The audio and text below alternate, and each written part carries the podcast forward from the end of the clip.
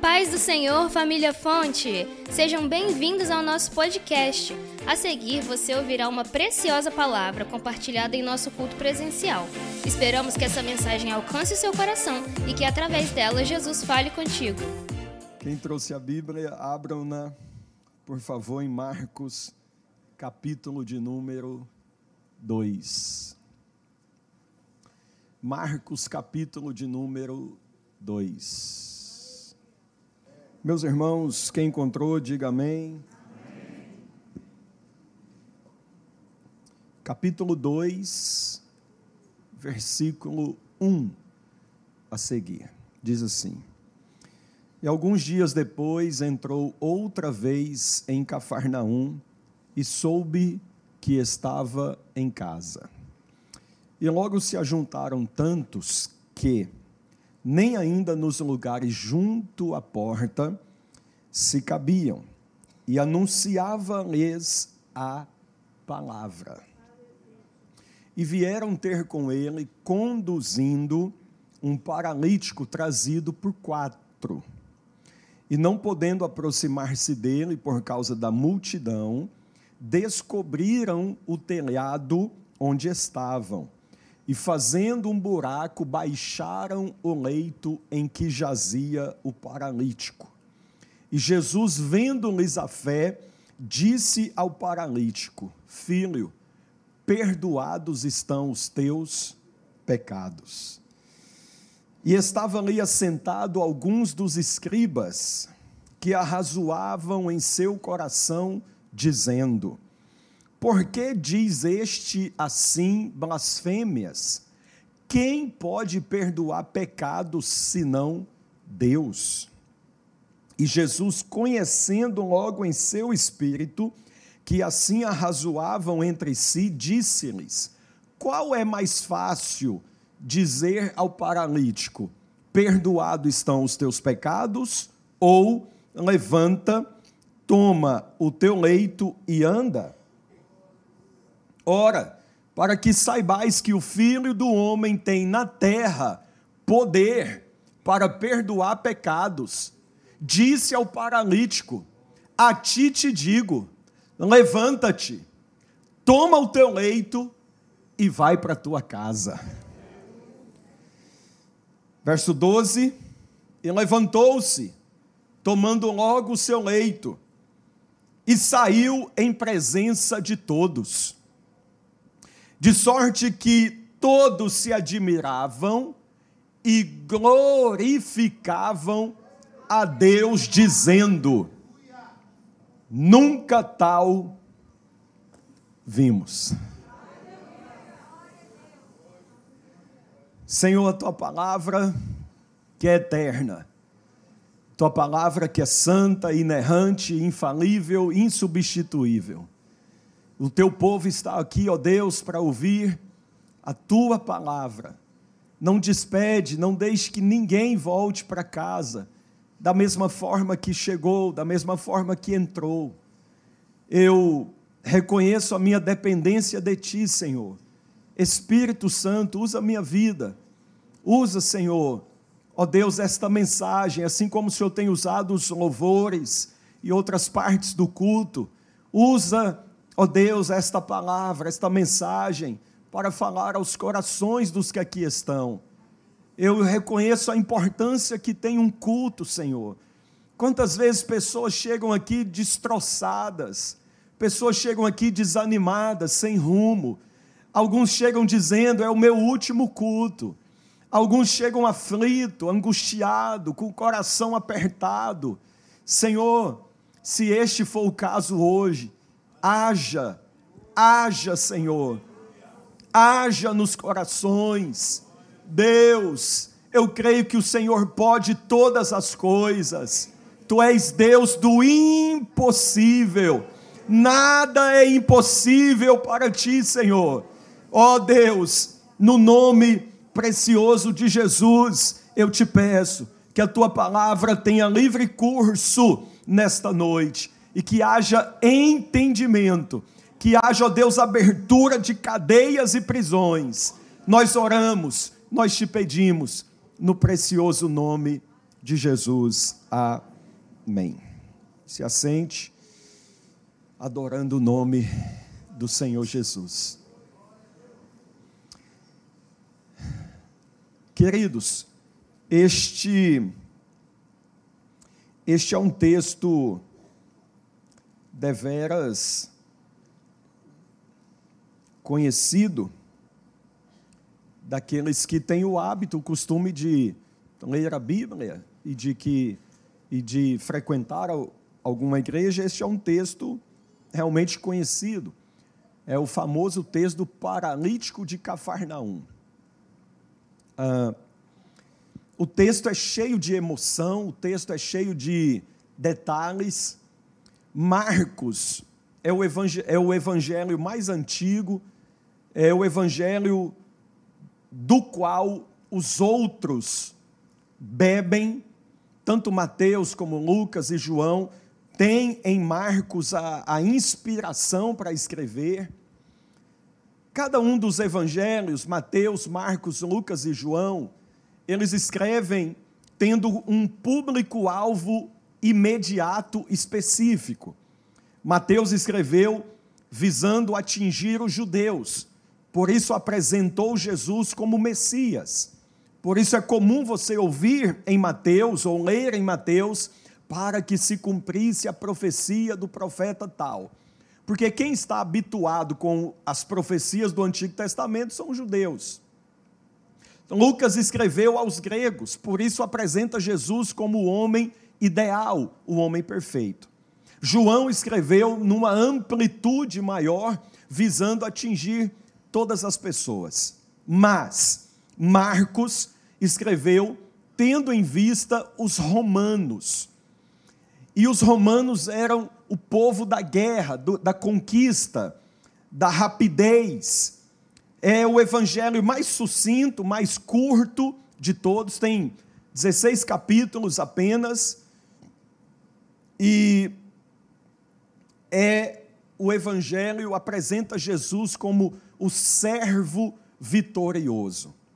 No capítulo 1, se a gente vê aqui depois, ler em casa depois, o capítulo 1 todo, o, o Marcos mostra Jesus triunfando sobre os poderes espirituais, sobre as hostes espirituais, sobre demônios, sobre espíritos malignos, essa coisa toda.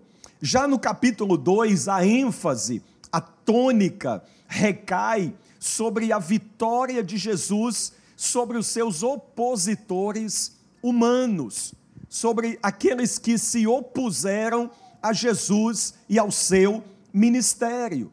E o texto começa então dizendo que Jesus chegou a Cafarnaum, porque a base de Jesus, muito embora Jesus tenha nascido na cidade de Belém, ele foi criado em Nazaré. Só que Nazaré era uma cidadezinha inexpressiva, muito pequenininha. Então Jesus, depois que foi rejeitado na sinagoga em Nazaré, ele muda a sua base para Cafarnaum. A palavra Cafarnaum significa cidade de Naum. Cafarnaum. É uma cidade maior, era uma cidade mais expressiva, era uma cidade que tinha um comércio, tinha uma atividade pesqueira muito forte. Até os primeiros discípulos eram pescadores e eles moravam nessa cidade, no seu entorno. Então, é uma cidade com um volume maior, é uma cidade com uma projeção maior. É uma cidade que tem um posto alfandegário. É aí que Jesus chama Mateus. Na estrada que ia de Cafarnaum para Jerusalém, havia um posto da alfândega. Receita Federal estava ali, meu irmão. Não tinha como você passar com qualquer mercadoria sem declarar. Tinham 220 auditores fiscais, 110 à mão direita, 110 à mão esquerda.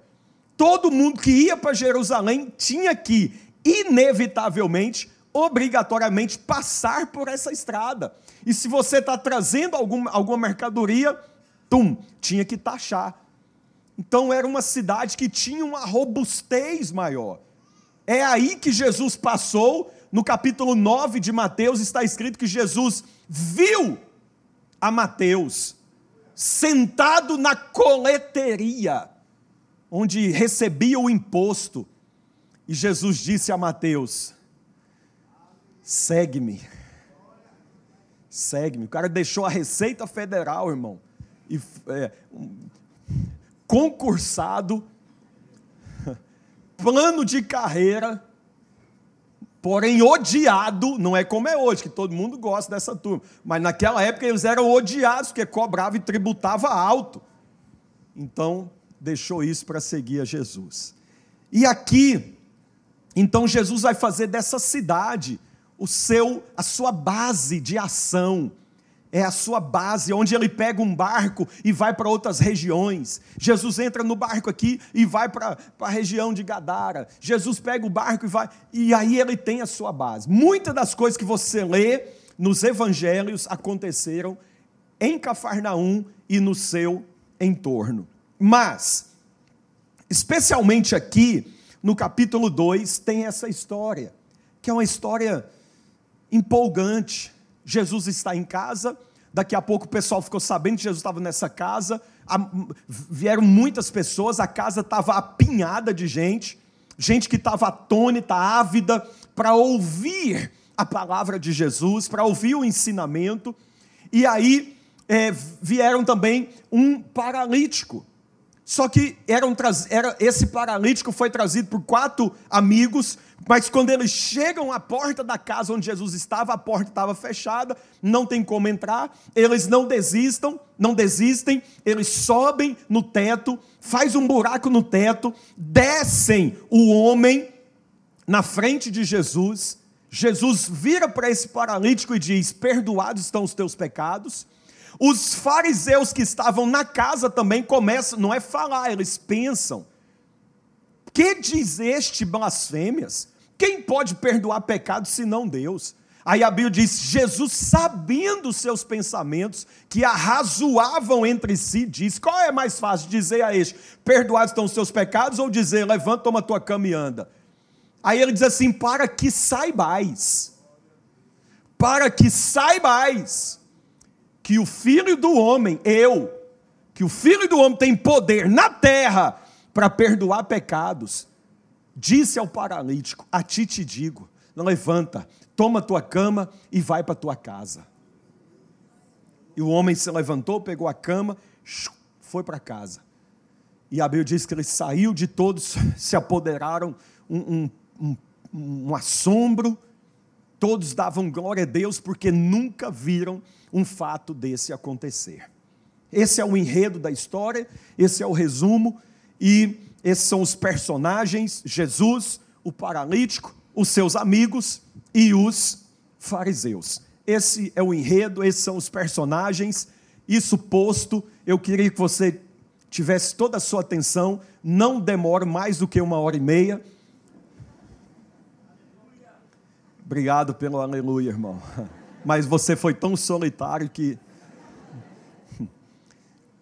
Não demora mais do que 30 minutos.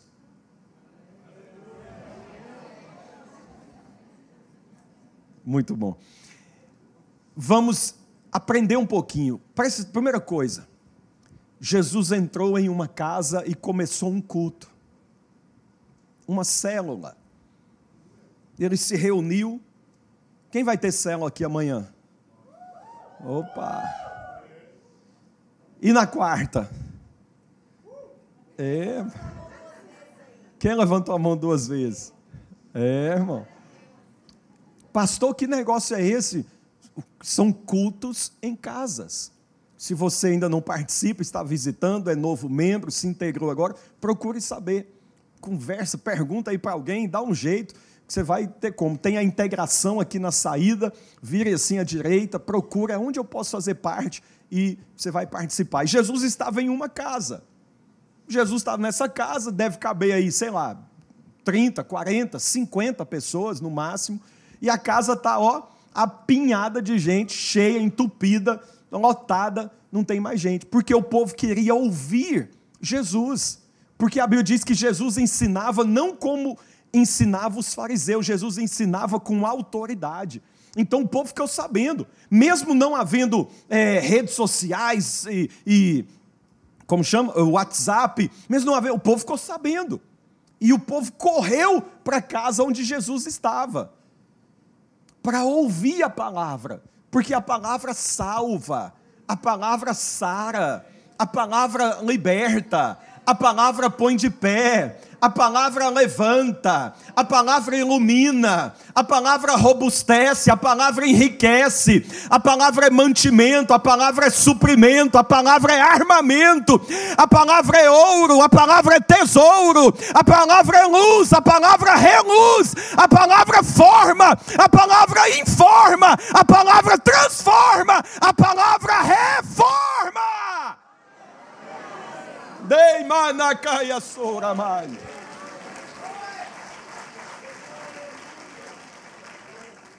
A casa se encheu.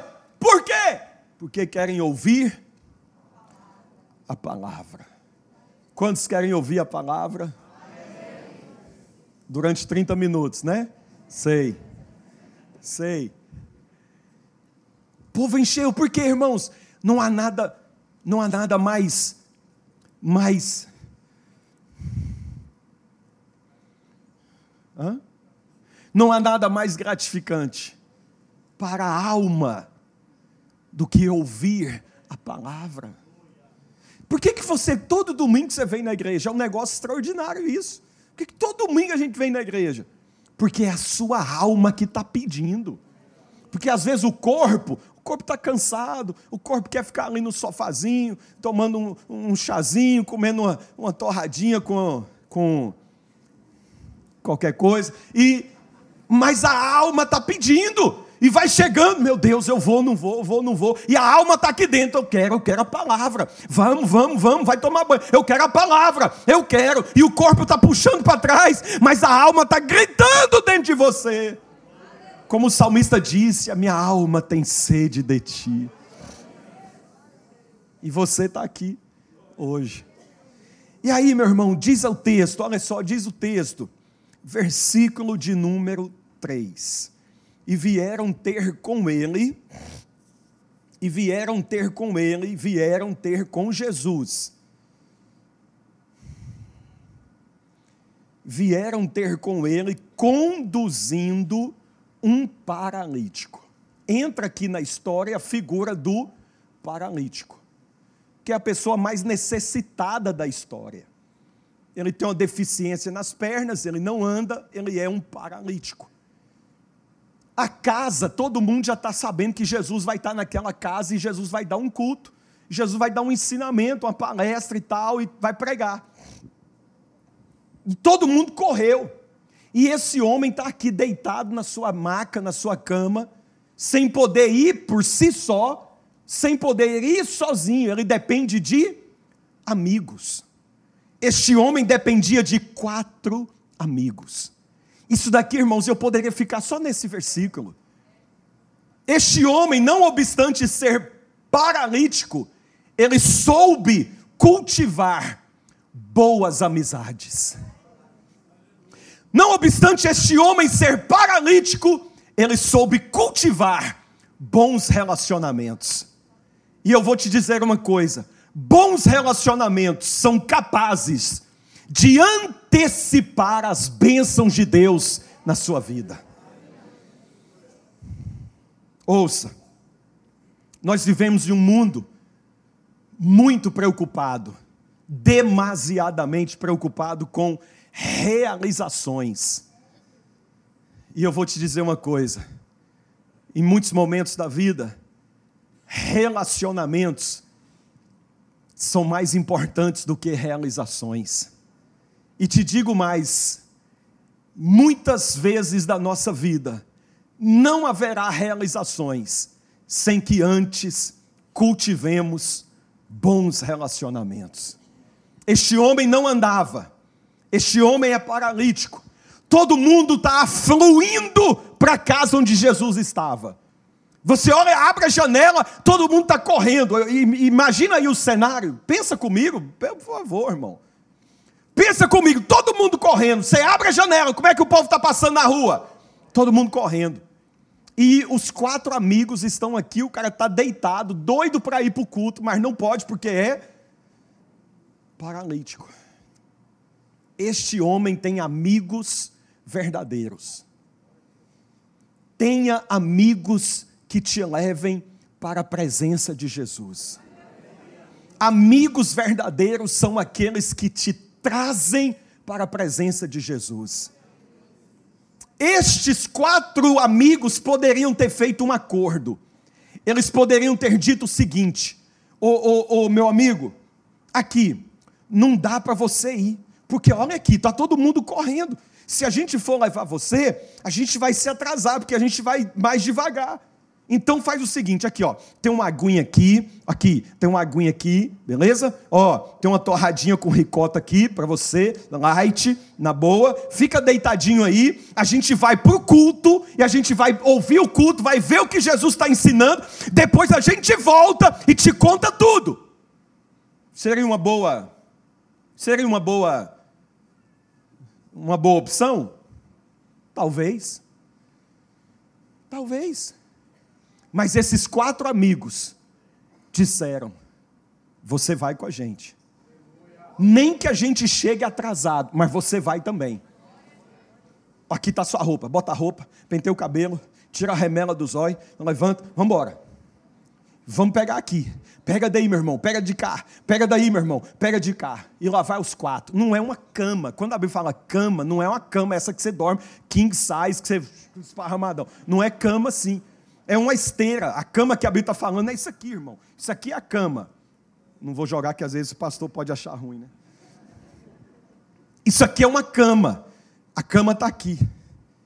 E cada um pegou numa ponta aqui e foi levando o homem. Mas isso, isso, isso demora. Enquanto as pessoas estão passando correndo, eles estão levando aqui o homem. A passos curtos. Passos curtos. Só que não deixaram para trás aquele que poderia andar devagar, ou aquele, melhor dizendo, aquele que não poderia andar. Esses quatro amigos viram todo mundo passando na frente, mas a amizade verdadeira não deixou quem não podia andar para trás. Amizades verdadeiras são aquelas que em tempos de infortúnio, elas não te abandonam, elas não te deixam para trás.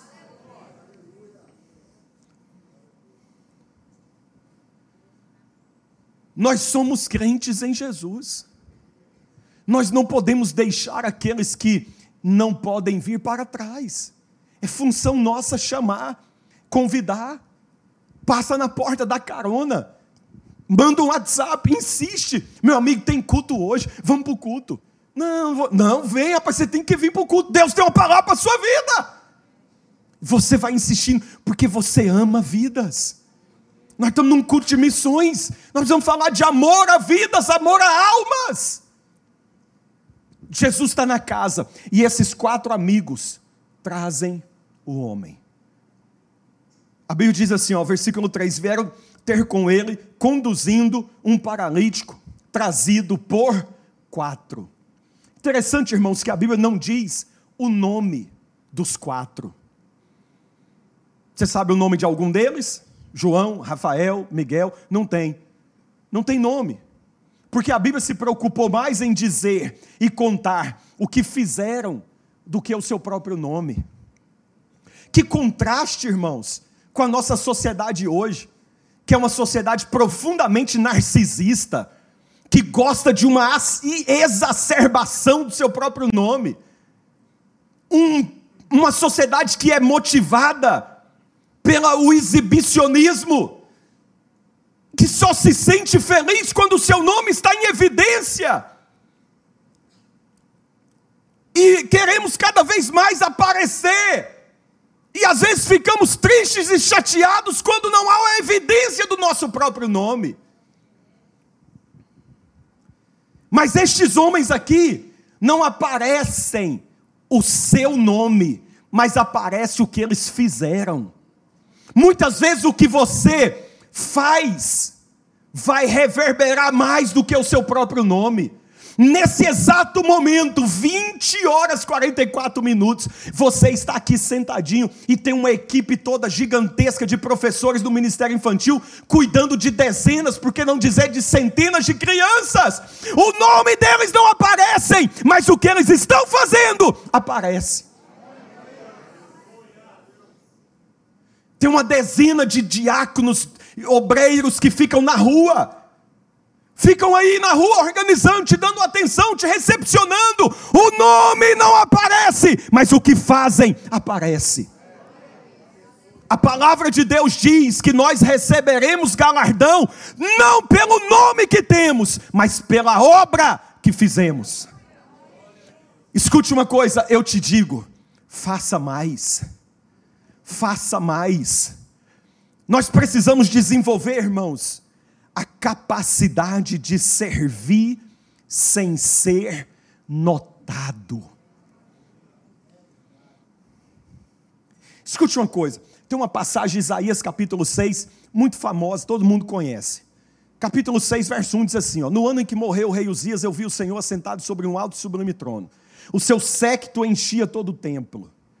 Verso 2 diz assim: Os serafins estavam acima dele, cada um tinha seis asas.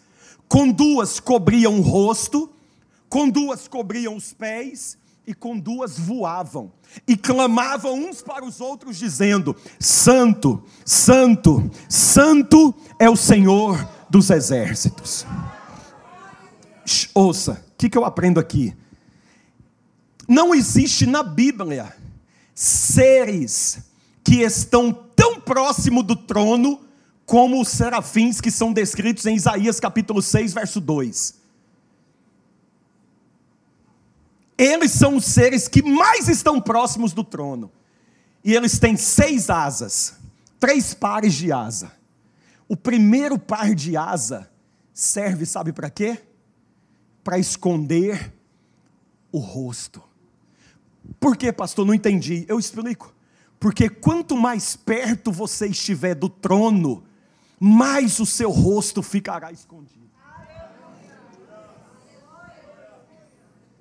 Quem se preocupa demais que o seu nome se evidencie, quem se preocupa demais que o seu nome apareça, eu vou suspeitar que você esteja perto do trono. Porque quanto mais perto do trono, você vai dizer como João Batista disse em João 1, capítulo 1, verso 29, João Batista disse: "Importa que tu cresça e eu diminua." Filipenses capítulo 2, a partir do verso 5, Paulo diz assim: Portanto, haja em nós o mesmo sentimento que houve também em Cristo Jesus, que sendo Deus não teve por usurpação ser igual a Deus, antes aniquilou-se a si mesmo, tomando a forma de servo, e como servo foi obediente, e obediente até a morte e morte de cruz, pelo que Deus o exaltou soberanamente e lhe deu um nome que está acima de todo nome, e importa que ao seu nome se dobre todo o joelho dos que estão na terra, no céu e embaixo do mar, e toda língua confesse que Jesus Cristo é o Senhor, para a glória de Deus Pai.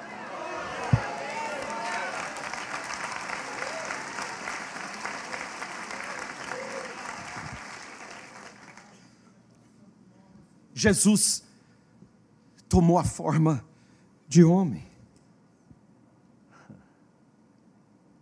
Desenvolva a capacidade de servir sem ser notado. Estes homens não aparecem o seu nome. Eles permaneceram aqui no anonimato. Mas o que eles fizeram? Entraram para a história. O texto segue dizendo que quando eles chegam à porta, tem a multidão. A casa está cheia. Todo o esforço. Eu não sei por quanto tempo eles andaram, quantos metros, ou quiçá quantos quilômetros, não sei, carregando esse peso, carregando este homem, no afã, no desejo de chegar no culto onde Jesus estava. Mas quando eles chegam, a porta está fechada ou a porta está cheia, a casa está entupida, não tem mais espaço. E o que, que eles fazem diante da dificuldade? Eles olham para cima e eles enxergam que tem uma saída, que tem uma solução. As casas naquela época, elas tinham uma escada externa que dava acesso ao teto. E sem titubear, sem pensar duas vezes. Esses quatro amigos, eles não desistem. Eles não dão meia volta e voltam para casa diante do primeiro obstáculo. eles saíram da casa do, do paralítico, seja lá de onde ele estava, resolutos, decididos em colocar o amigo deles na presença de Jesus. Estes quatro amigos nos dão um exemplo para nós de não desistir das pessoas. Não desista. Não desista do seu casamento, não desista dos seus relacionamentos, não desista daquilo que Deus proporcionou diante de você. Não desista. Pastor, mas tem dificuldade, pastor, a multidão. Não desista olha para cima, Deus vai prover um escape, Deus vai prover uma porta, mas pastor, a porta aqui embaixo está fechada, pode estar, tá, mas a de cima vai se abrir para você.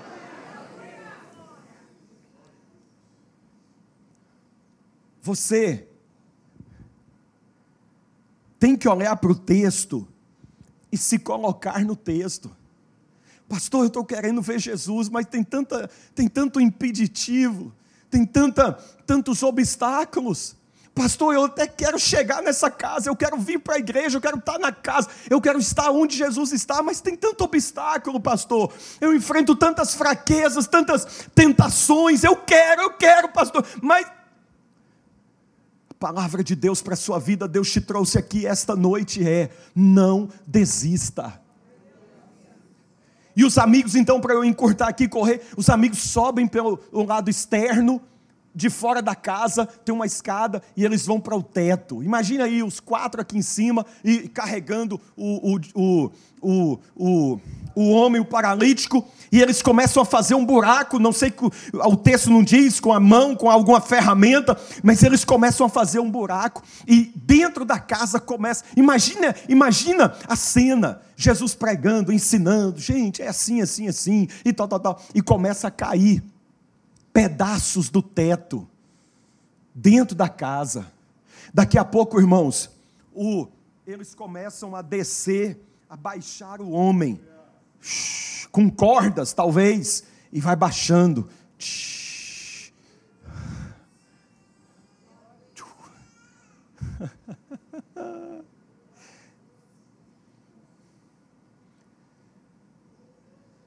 Quando Jesus vê isso, o versículo de número o versículo de número 6, 5 diz assim, ó: "E Jesus vendo-lhes a fé, Jesus viu a fé de quem primeiro? Do paralítico ou dos quatro amigos?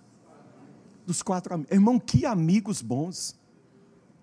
Olha só a qualidade desses amigos. Você tem que se cercar, se cerque de amigos dessa envergadura. Amigos que queiram te trazer para a presença de Jesus, custe o que custar, nem que tenham que fazer um buraco no teto. Quando o homem desce, é colocado no chão,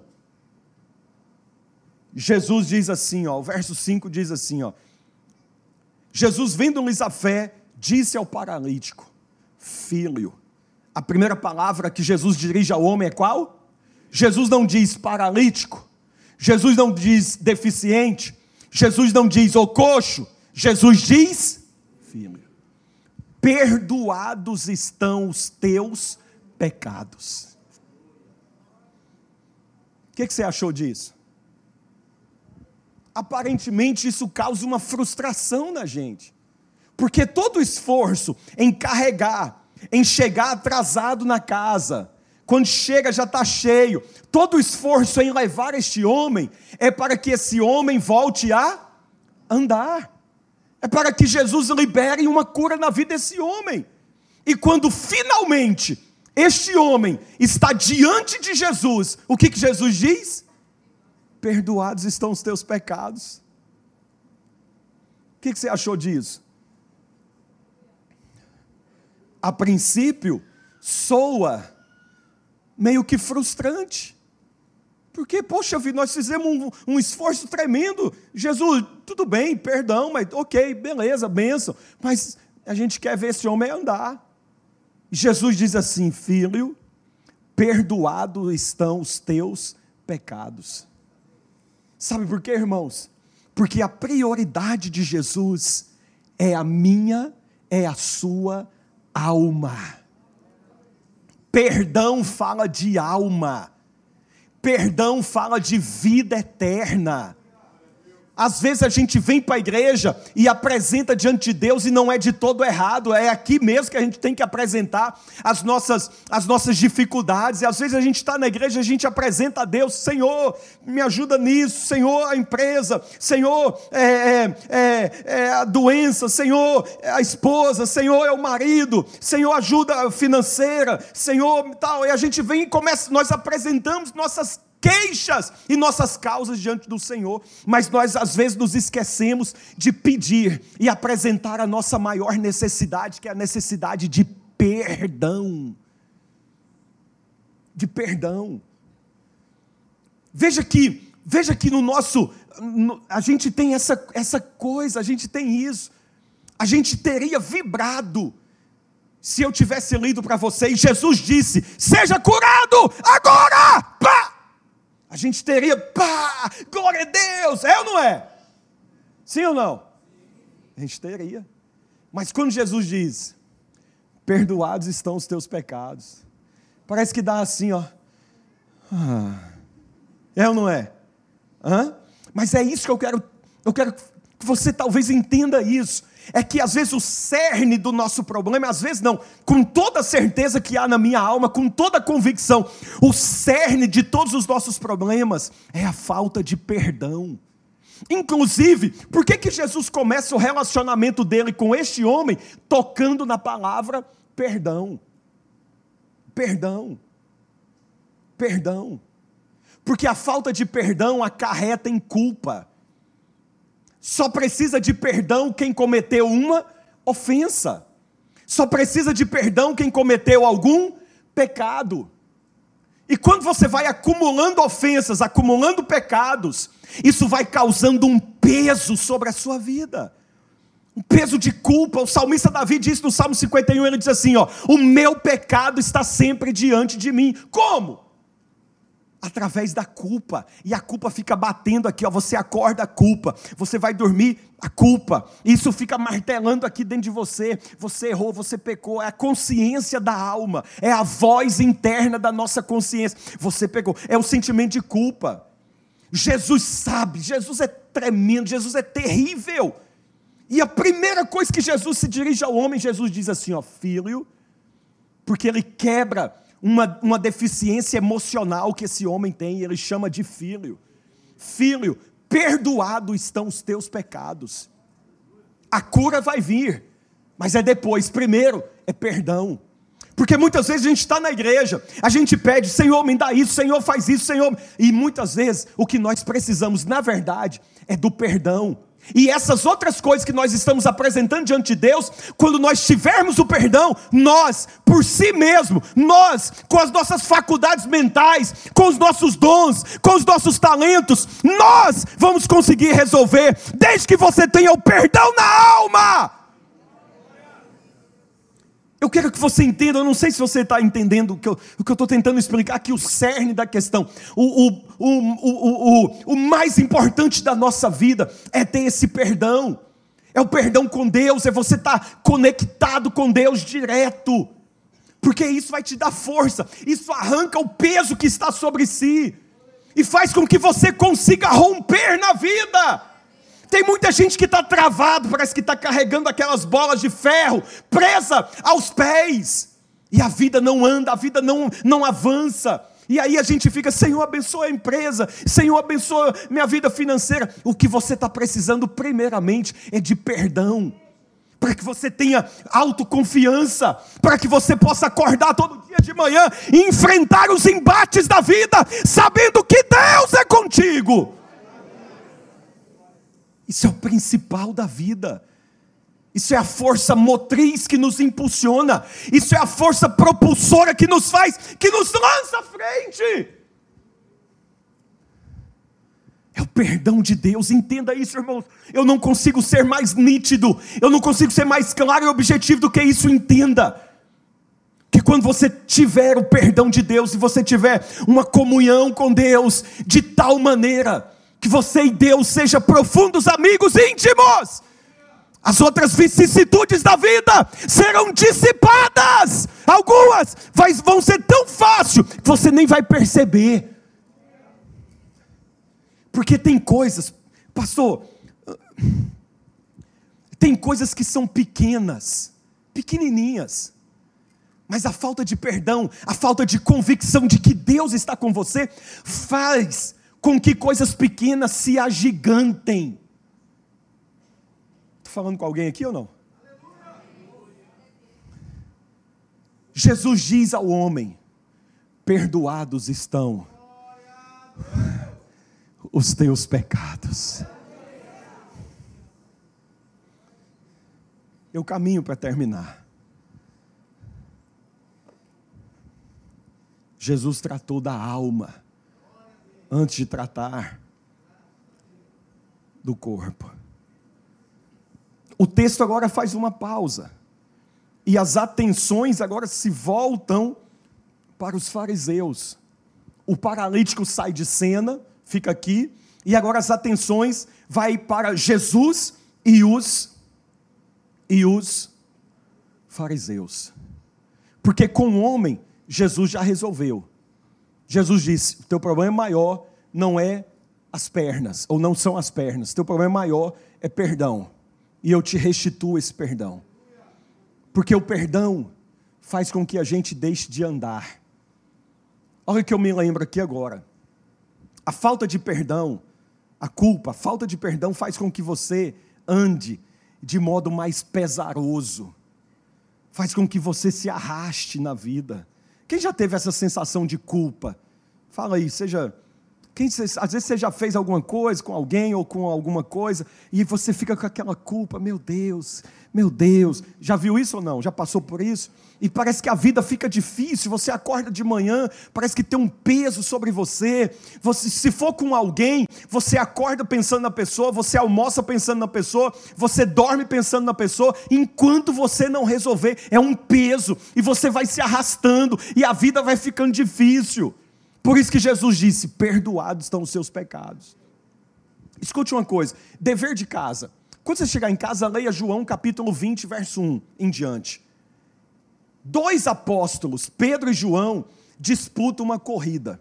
Quem já disputou corrida aqui? Brincando, na infância. Quem já disputou corrida com alguém? Você faz assim, dá uma baixada, alguém conta um, dois, três, e você sai correndo. E Pedro e João disputaram porque as mulheres chegaram e disseram assim: Jesus ressuscitou. E aí Pedro e João começaram a correr para ver quem ia chegar primeiro no, no, no, no, no sepulcro onde Jesus estava. E eles então abaixam e saem correndo os dois. Quem sai na frente? Quem corre mais? Pedro. Pedro começa ganhando a corrida. E o João vai ficando para trás. Só que isso é no domingo. Antes de ontem, Pedro tinha negado a Jesus. Pedro tem sobre si o que? O peso da culpa. Leia o texto depois, estou te dando uma pérola da palavra. João capítulo 20, ele sai na frente. E ele vai tal, quando chega no meio da prova, a culpa começa a pesar. E os seus passos vão diminuindo e ele vai correndo mais devagar até que João o ultrapasse. João o ultrapassou, porque João é o apóstolo, é o discípulo do amor. O amor vai te fazer chegar mais longe. O amor vai te fazer vencer as corridas da vida. E a culpa, pelo contrário, é como que vai uma coisa que te puxa para trás. Se livre da culpa. Pastor, como é que me livre da culpa? Perdão de Deus. Perdão de Deus. Perdão de Deus. Pastor, mas como que funciona? É hoje. Ore, Deus vai te dar perdão. Pastor, cometi isso e isso. Peça perdão. Perdão. Se livre da culpa. O salmista Davi orou no Salmo 51, ele disse: Torna-me da alegria da salvação, sustém-me com o espírito reto, não retires de mim o teu espírito.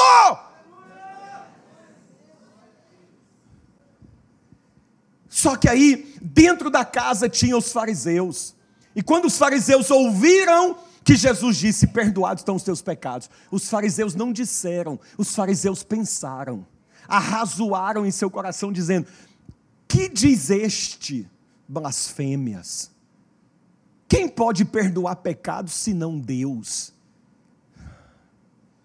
Eles estão dentro da casa. Mas olha o pensamento deles, eles estão diante de Jesus, mas veja o pensamento dessa turma. Enquanto que os quatro amigos estão fazendo de tudo para ver a bênção e a vitória do paralítico, os que estavam, os escribas e fariseus que estavam sentados participando do culto, que tinham conseguido uma vaga, eles não estavam ali como adoradores, eles estavam ali como eles estavam ali como fiscais. Eles estavam observando tudo para ver se pegava Jesus em alguma falha, em algum defeito. Eles arrazoavam em seu coração, falando mal do Senhor Jesus. Só que a Bíblia diz que Jesus, sabendo, olha o que o texto diz, verso 8 diz: E Jesus, conhecendo logo em seu espírito que assim arrazoava entre si, diz: Por que arrazoais sobre estas coisas entre si? Qual é mais fácil dizer ao paralítico: perdoados estão os seus pecados? Ou levanta e anda? E aí Jesus diz: Jesus dá logo um, um tapa na mesa e vira o jogo. Jesus diz assim: para que saibais que o Filho do Homem tem na terra poder para perdoar pecados, disse ao paralítico: A ti te digo, levanta, toma a tua cama e vai para a tua casa. Escute, eu não sei por quanto tempo aquele homem estava paralítico, mas Jesus disse: pega a tua cama. A cama dele é isso daqui, irmãos, é uma esteira, é um pano. É um pano que ele deitava no chão, porque os paralíticos não tinham nada. Porque não tinha previdência, não tinha aposentadoria, não tinha nada. E um homem que é paralítico não produzia, ele vivia à mercê da própria sorte. Tudo que ele tinha, ele vai vendendo para sobreviver, e o que resta é uma esteira. Você pode ver que todos os relatos, Bartimeu, essa, eles têm uma esteira só. O tanque de Betesda, o homem tem uma esteira. Jesus disse assim: pegue a tua cama. Mas o homem agora vai andar. O homem agora está curado, ele vai voltar para a vida, ele vai, as pernas estão boas. Jesus, por que Jesus disse: pega a tua cama? Jesus, por que, que Jesus faz questão? O imperativo de Jesus primeiro é: pegue a tua cama. E o homem, agora de pé, o homem pega a cama, enrola assim, ó, bonitinho, a caminha dele, que ele deitou tanto tempo, que ele ficou em cima dela tanto tempo, e agora ele pega a cama e coloca em cima de si. Ele pega a sua cama. Sabe por quê, irmãos? Jesus está dizendo, meu amigo, agora vai começar uma nova vida, vai começar uma nova fase. E o que eu vou fazer na tua vida vai ser tão grande, vai ser tão imenso, vai ser tão gigante. Eu vou te prosperar tanto que você não pode se esquecer de onde você saiu. Pega a tua cama, pega a tua cama. De vez em quando, amigo, você precisa visitar aquele álbum que você tem no computador, ou mesmo a foto impressa, e você tem que se recordar de onde Deus te tirou. Pega a tua cama, pega a tua cama, pega a tua cama. Não se esqueça do que eu fiz na sua vida. Ouça, quando o bichinho, quando o bichinho da prepotência, quando o bichinho, o mosquitinho da soberba, da altivez, da autossuficiência, quiser picar você, a cama vai gritar, a cama vai dizer: Epa! Olha eu aqui, ó. Não se esqueça de onde você veio. Não se esqueça de como você estava. Não se esqueça do que Deus fez na sua vida. Toda honra, toda glória seja dada ao único que é digno.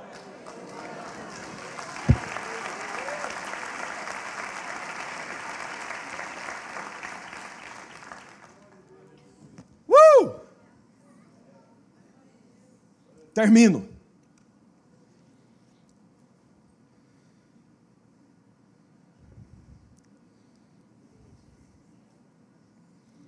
Termino. 40 minutos. Comecei oito e meia. Mas eu termino já. Jesus disse: Toma tua cama. Sabe, irmão, quando Jesus disse lá em cima, lá em cima, quando Jesus disse assim, ó, perdoados estão os teus pecados. Você, você concorda comigo que ali já tinha começado algo especial na vida desse paralítico? Tinha ou não? Concorda ou não? Com certeza. Perdoado, é uma sentença. Jesus, Jesus sabe, perdoado estão os seus pecados. Ali já tinha começado algo interno. Agora, quando Jesus diz, toma a tua cama e vai para a tua casa, Jesus está evidenciando do lado de fora o que ele já tinha começado do lado de dentro. Vai chegar o tempo, vai chegar o tempo em que será evidenciado do lado externo o que ele já começou a fazer do lado interno. Porque quando você diz assim, eu sou crente em Jesus, tem gente que ri, tem gente que não acredita, tem gente que zomba. Você você, hum, você, estou falando com alguém aqui ou não? Você, Jesus vai evidenciar o lado de fora o que ele já fez do lado de dentro. Filipenses capítulo 1, verso 7 diz: Aquele que em vós começou a boa obra, a aperfeiçoará até o dia de Cristo. Quem viver verá mudança na sua vida. Vão ver por fora o que ele já começou a fazer do lado de dentro. Quantos acreditam nesta palavra? Diga glória a Deus. Escute, eu termino. Jesus disse: pegue a tua cama, não se esqueça de onde você saiu. E agora eu vou te dar um endereço. Bota no Waze aí my home, minha casa. Direto para sua casa. Nem tinha terminado o culto, pastor. Nem tinha terminado o culto. Jesus disse assim: pega a tua cama e vai para a tua casa. Qual o significado disso, irmãos? Qual o significado disso? O significado é que o que Jesus começa a fazer aqui vai continuar na tua casa. Atos 16, 31 diz: crê no Senhor Jesus e será salvo tu e a tua casa. O que Jesus começou a fazer aqui, você vai chegar na tua casa, você vai chegar com a caminha lá, você vai bater a porta, a tua esposa vai atender e vai levar um susto com a mudança que ela vai ver na parte de dentro e na parte de fora na sua vida. Você vai voltar para casa e os teus filhos verão um novo pai, uma nova mãe. Aqueles que viverem verão o que Deus fará na sua vida. A obra que Jesus começa aqui na igreja, aqui nesse culto, vai continuar na sua casa. Alguém vai ser impactado pela sua vida Alguém vai ser impactado pela mudança que vai acontecer na sua vida. Se você crê nessa palavra, levante uma de suas mãos e adore o Senhor.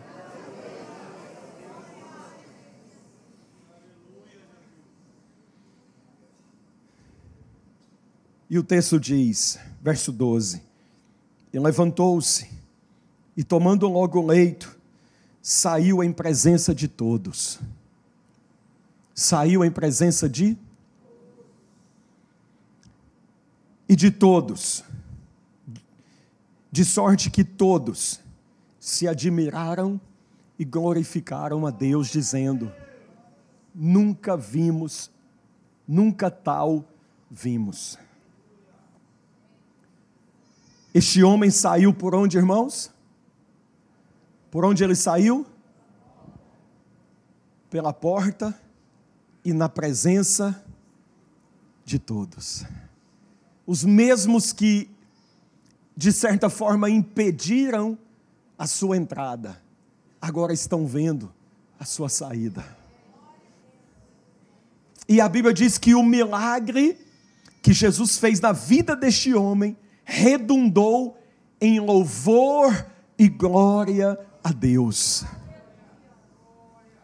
Este homem, ele saiu indo embora para casa.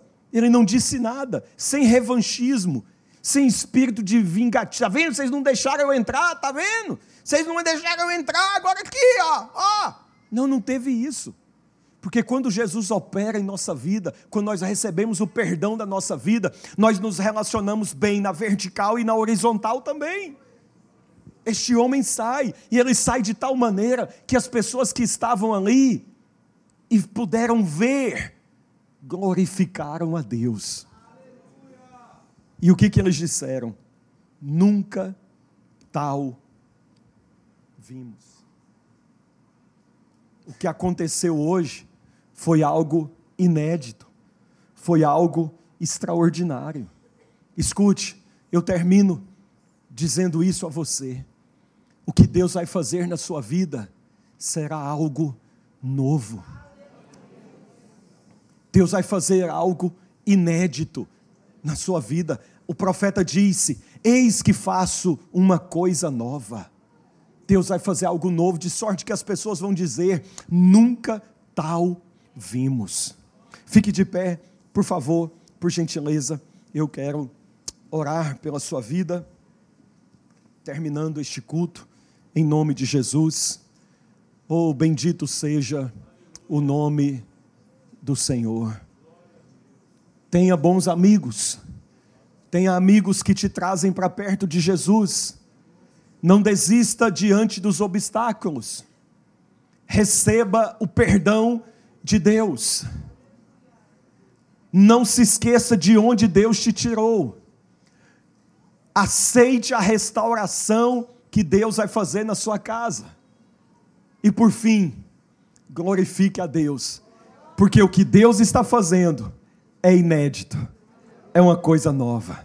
Nunca tal vimos. Que hino, que hino vamos cantar? Que hino vamos cantar? Pode cantar. Nunca tal vimos. Nunca tal vimos.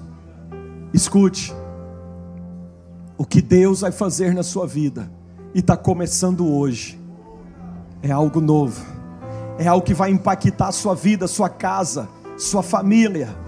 Se você crê nessa palavra, levante uma de suas mãos. Eu sinto o Espírito de Deus agindo em vidas em casas. O que ele começou a fazer aqui vai ser refletido na sua casa. Sua casa vai ver o que Deus fará na sua vida. Oh, glória ao nome de Jesus. Obrigada por ficar conosco até aqui. Compartilhe esse podcast para que assim mais pessoas sejam alcançadas pelo amor de Jesus. Não deixe de nos acompanhar pelas redes sociais através dos links abaixo. Até a próxima!